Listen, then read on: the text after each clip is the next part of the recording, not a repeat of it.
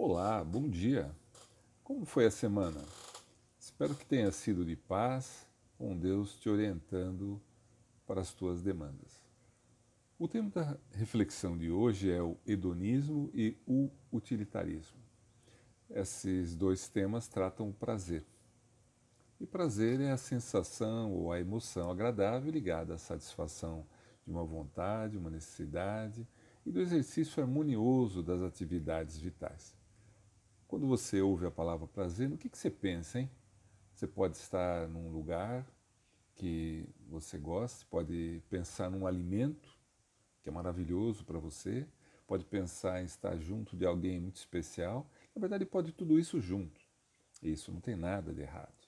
Deus nos criou para sermos felizes e não para deixar de sê-lo. Mas afinal, o que é o hedonismo, hein? Olha, é uma corrente filosófica que compreende o prazer como bem supremo e a finalidade da vida humana. O termo de origem grega é formado pela palavra edom, que significa prazer e desejo, com o sufixo ismo, que significa doutrina. Então, o hedonismo ele, ele encontra na busca pelo prazer, a negação do sofrimento, os pilares para a construção de uma filosofia moral em vista da felicidade. Ele corresponde a pesquisas de filósofos gregos, então o Epicuro de Samos e o Aristipo de Cirene. Eles viveram por volta dos anos 300 a 400 eh, a.C. E eh, o Aristipo era considerado o pai do hedonismo.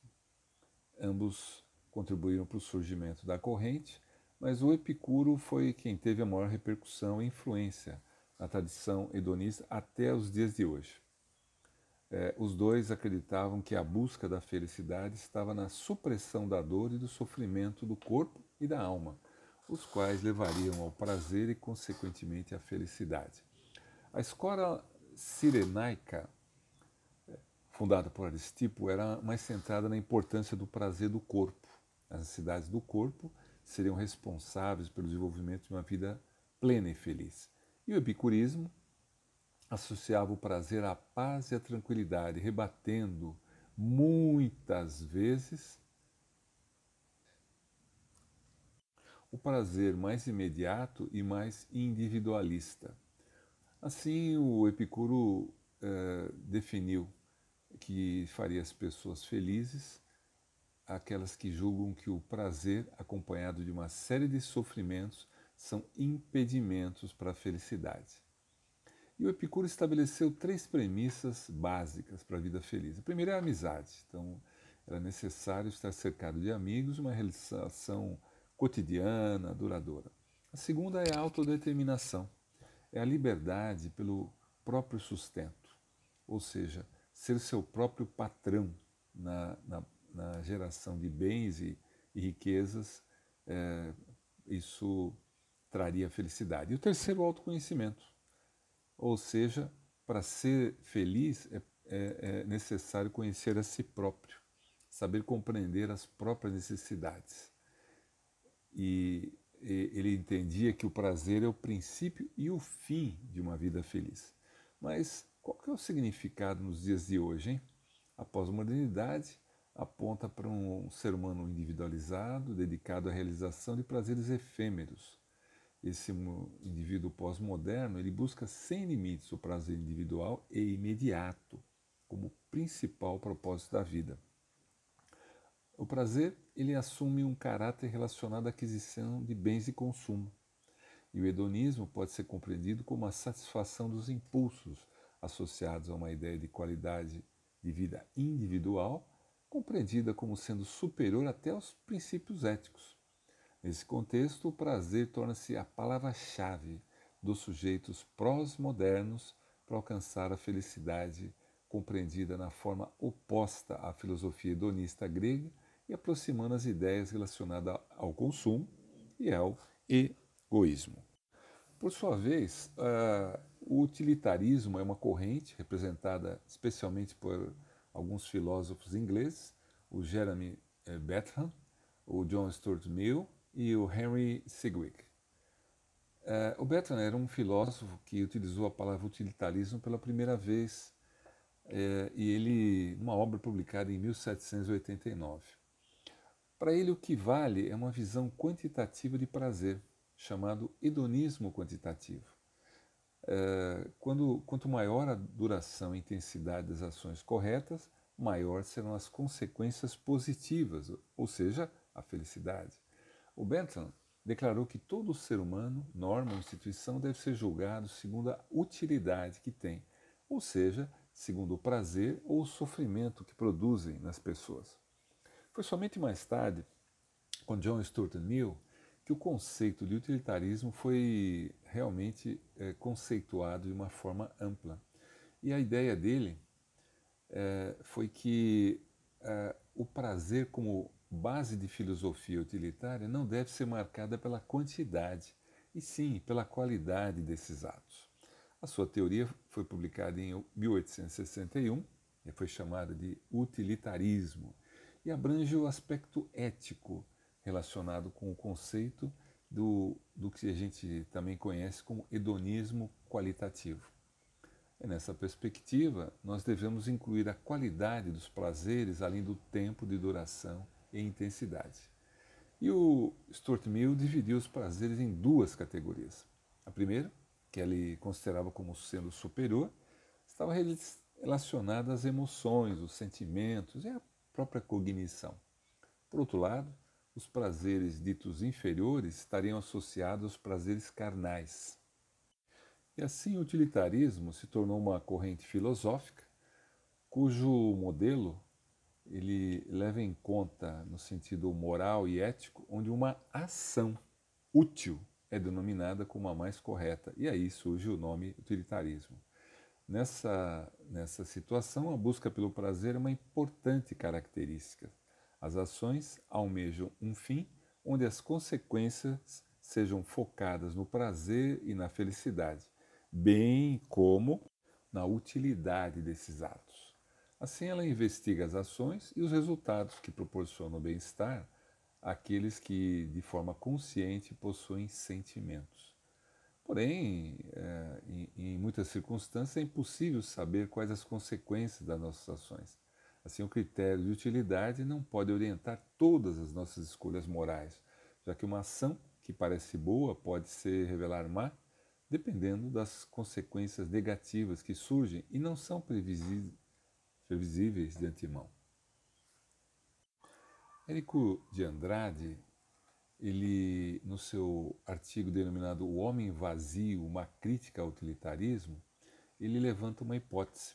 O utilitarismo esvazia os seres humanos de suas motivações para oferecer uma imagem opaca do agente moral. E por isso ele é incapaz de solucionar dilemas morais que envolvem, por um lado, o auto-sacrifício, por razões afetivas, e outro, conflitos que opõem culturas distintas. O ponto é que não necessariamente imoral a ação de um agente o qual sacrifica a solução ótima, que é uma proposta de cálculo utilitário que privilegia a maioria, em nome de uma motivação afetiva que julga que a vida pode valer mais, uma, uma vida pode valer mais do que a outra nem o sofrimento é necessariamente imoral em todas as culturas de modo uniforme. Como se vê, uh, o utilitarismo ele se relaciona intimamente ao conceito de hedonismo, à medida que representa uma doutrina ética baseada no princípio do bem-estar máximo. Existem diferentes vertentes: o hedonismo ético ou altruísta, onde o sofrimento é negado a partir de um bem coletivo, e o hedonismo altruísta sustenta que cada um deve buscar a máxima felicidade por maior número de pessoas. O, tem também o hedonismo psicológico, em que o ser humano é motivado pela busca do prazer, aumentando a sua felicidade e diminuindo as suas dores dentro de uma reflexão sobre o que é realmente responsável pela felicidade do indivíduo. Tem o terceiro tipo, que é o hedonismo egoísta, ele sustenta que a felicidade geral é uma abstração.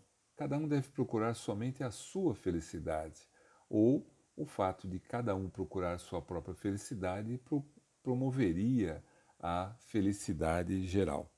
As principais críticas do hedonismo são que, primeiro, identifica a felicidade com o prazer, são coisas diferentes.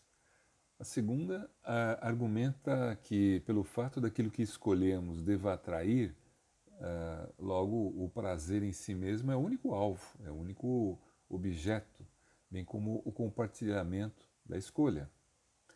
Uh, desconsiderar que uma pessoa pode procurar muitas coisas, uh, excelência artística, liberdade, fé, permanecendo indiferente aos prazeres que eles possam trazer. E desconsiderar uma pergunta verdadeiramente moral: com que devo ficar contente? Até que grau e a que preço? Além disso, pode ser criticado ao reduzir a, a, a moralidade ao sentimento, omitindo aspectos racionais, éticos e sociais. Também Outra crítica importante: não fornecer critério algum para distinguir entre prazeres superiores, inferiores, dignos e indignos, animais, espirituais, de uma pessoa ou de outra. E é, numa situação em que vivemos numa sociedade altamente individualista, sem lugar para o alto sacrifício e abnegação, como é que ficam essas questões?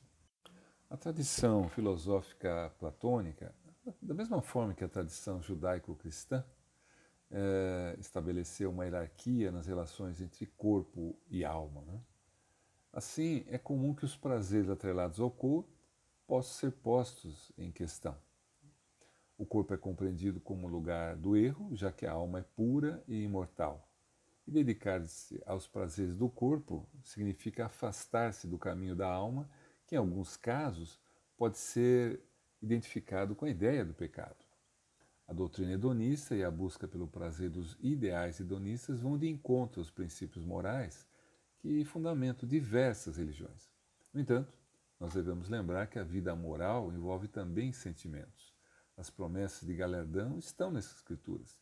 Deus criou o homem com sentimentos e cuja conduta correta de amor renderá satisfação interior e promoverá felicidade para outros.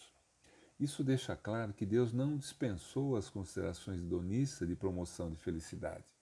Jesus inúmeras vezes usa o termo bem-aventurados, que é, significa felizes, relacionando a atividades e qualidades, bem como Paulo descreve que espera que os cristãos sejam felizes. Não há felicidade na satisfação de cada desejo aleatório, nas coisas temporárias ou nas que valem menos do que a alma, mas somente no sumo bem do homem, Deus. Amar a Deus e desfrutar dele é a verdadeira felicidade.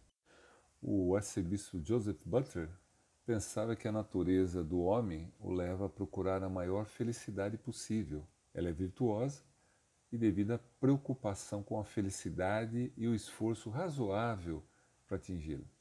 Nesse sentido, a maioria dos cristãos da atualidade é suficientemente hedonista e espera que a felicidade siga a dedicação, embora traduza um prazer em termos de bênção e tome por certo que o amor de Deus signifique a solicitude divina no sentido de abrigar, confortar e recompensar as boas pessoas.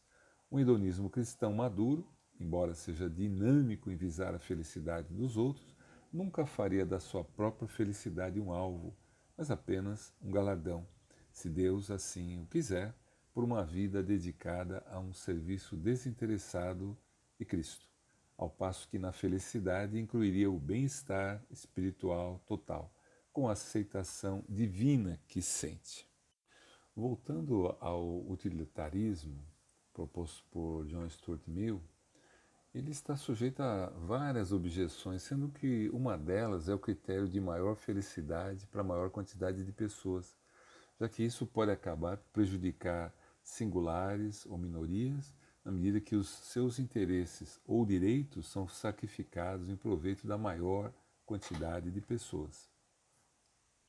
A outra objeção que se destaca diz respeito à exigência excessiva que alega que o utilitarismo requer um padrão muito exigente de moralidade, já que exige um alto grau de sacrifício da felicidade particular em função da felicidade geral.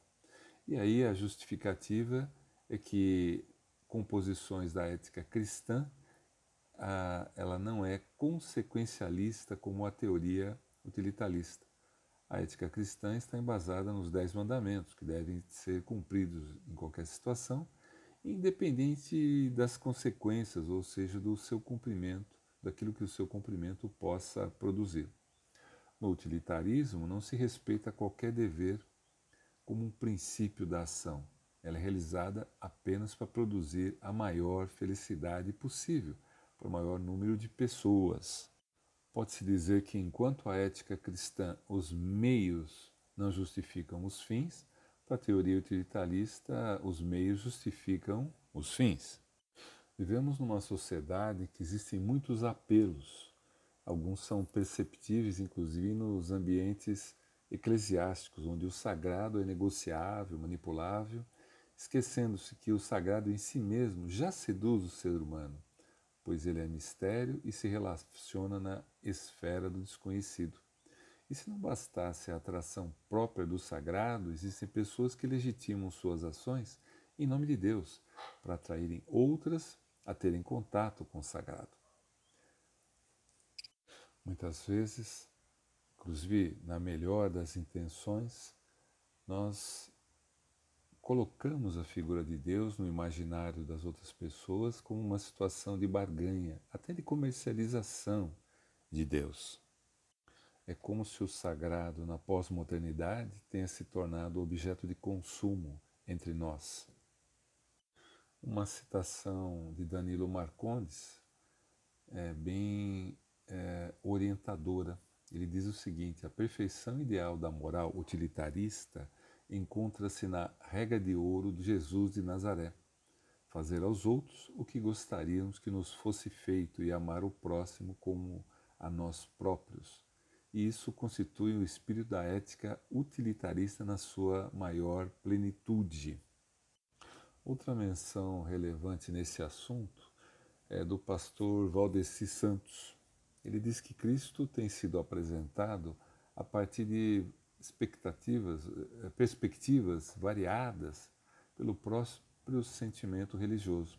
Às vezes ele é exibido como o irmão maior, o amigo misericordioso que nunca reprova ou condena, o terapeuta que auxilia seguidores a vencerem seus temores íntimos, ou então o gêmeo da lâmpada, gênio da lâmpada mágica que só é requisitado quando os seus admiradores se encontram em grandes dificuldades. Mas, eh, entretanto, essas perspectivas sobre Jesus são claramente utilitaristas e pragmáticas em si mesmo. Normalmente, as pessoas que têm tais conceitos sobre Jesus querem apenas uma ajuda imediata e quase sempre material. O efeito dessa atitude é reverso, pois a pessoa se afasta do Jesus verdadeiro quando age assim. Ele abraça uma ideia ao invés de desfrutar da comunhão com uma pessoa. A Bíblia apresenta Cristo como Filho de Deus que se encarnou e derramou seu precioso sangue na cruz para obter o perdão dos pecados para os seus seguidores. No terceiro dia após o seu sepultamento, Jesus ressuscitou, obtendo assim a vitória sobre a morte e a vida eterna para todos aqueles que confiam suas vidas a Ele. Essa é a razão porque Ele é o único caminho, pois não há salvação em nenhum outro porque abaixo do céu não existe nem um outro nome dado entre os homens, pelo qual importa que sejamos salvos. Esse texto é de Atos 4:12. Dessa forma, o Cristo utilitarista é um desvio grotesco do verdadeiro Senhor e seus resultados são certamente insatisfatórios. O hedonismo cristão, na visão do pastor John Piper, é falar sobre a verdade bíblica de uma forma ampla e penetrante. Deus é mais glorificado em você quando você está satisfeito nele. E não existe conflito entre a sua alegria e a maior glorificação de Deus. O pastor Piper é bem incisivo, entendendo que o hedonismo cristão ele muda uma série de coisas importantes. Primeiro é o conceito da morte. A morte passa a ser lucro, porque significa uma maior proximidade com Cristo e a partir de estar com Cristo. Nós temos vários textos em Filipenses 1, de 20 e 21, tratam esse tema. Segundo, a forma de entender a conversão não é apenas crer na verdade, mas encontrar um tesouro. Mateus 13, 44 trata esse assunto. O terceiro é o combate da fé, visto como um combate pela alegria em Jesus e desfrutar de um tesouro. Então, 1 Timóteo 6,12. Quarto, a luta contra o mal. Deixar as preferências suicidas em detrimento da comunhão com Deus. Salmos 36, 8. O quinto é o conceito de inferno, que passa a ser entendido como lugar de eterna infelicidade. Mateus 25, 30 trata isso. A sexta é a compreensão da autonegação, embora ela seja presente no sentimento de Jesus, em Marcos 8, 34, é, podemos entender que significa deixar as riquezas do mundo para ter a riqueza de estar com Cristo, negar a fama do mundo para ter a aprovação de Cristo, negar a segurança do mundo para ter a comunhão firme e segura de Cristo, e negar os prazeres passageiros do mundo para a plenitude da alegria e prazer eterno. A sétima diz respeito à forma de lidar com o dinheiro a gente deve entender que a alegria mais profunda é dar e não receber. Atos 20, 35. Oitavo, é, mudança, é, adoração congregacional. Devemos entender que Deus é glorificado quando os adoradores estão satisfeitos nele. Salmo 30, 11 e 12 ilustram esse tema. A visão de debilidade e fraqueza vividas de, de, de forma diferente pois devemos entender que nelas está o poder de Cristo. A décima, que é o conceito do amor, que ele passa a ser o transbordamento da alegria em Deus, que atende necessidades dos outros, 2 Coríntios 8, 2. E a última é o conceito de ministério, que deve ser percebido como um meio de cooperação para a alegria de outros. 2 Coríntios 1, 24 trata esse tema. Bom, como conclusão, nós temos que o hedonismo, tanto quanto o utilitarismo, temos como principal alvo a felicidade e entende que o sofrimento é um impedimento para atingi-la para si mesmo para outros, tendo ou não uma ação útil. No entanto, a palavra de Deus não promete a ausência de sofrimento ou aflições. João 16,33 trata isso assim como nos conforta afirmando que as tribulações momentâneas almejam uma glória eterna. Para Deus, o sofrimento e a alegria podem andar juntos, como afirma o texto. Todavia, mesmo que venham a sofrer porque praticam a justiça, vocês serão felizes. Não temam aquilo que eles temem. Não fiquem amedrontados. 1 Pedro 3,14 a lógica do prazer é como o tempero da comida, o sal que colocamos no alimento. Sem sal, provavelmente muitas pessoas não acharão o alimento bom e adequado. Sal demais vai causar dano e provavelmente muitas, para muitas pessoas. Eu quero incluir nessa reflexão os cuidados com a pandemia. Acredito que ficar distante fisicamente das pessoas, usar máscara protetora, não traz prazer mas nós devemos ter o compromisso com o próximo. Um ato de amor é equilibrar a individualidade com o coletivo e pensar na saúde do próximo, principalmente num ambiente de tanta incerteza e longo sofrimento. Existem muitas dúvidas em relação à pandemia e pouca certeza. Uma delas é a dimensão de risco. Preserve você e quem mais cruzar a tua vida presencial com cuidados a máscara, a higiene e o distanciamento são exemplos concretos. Isso pode proporcionar o prazer de reencontrar as pessoas no momento futuro, com saúde e com paz. Que Deus os abençoe durante toda a semana.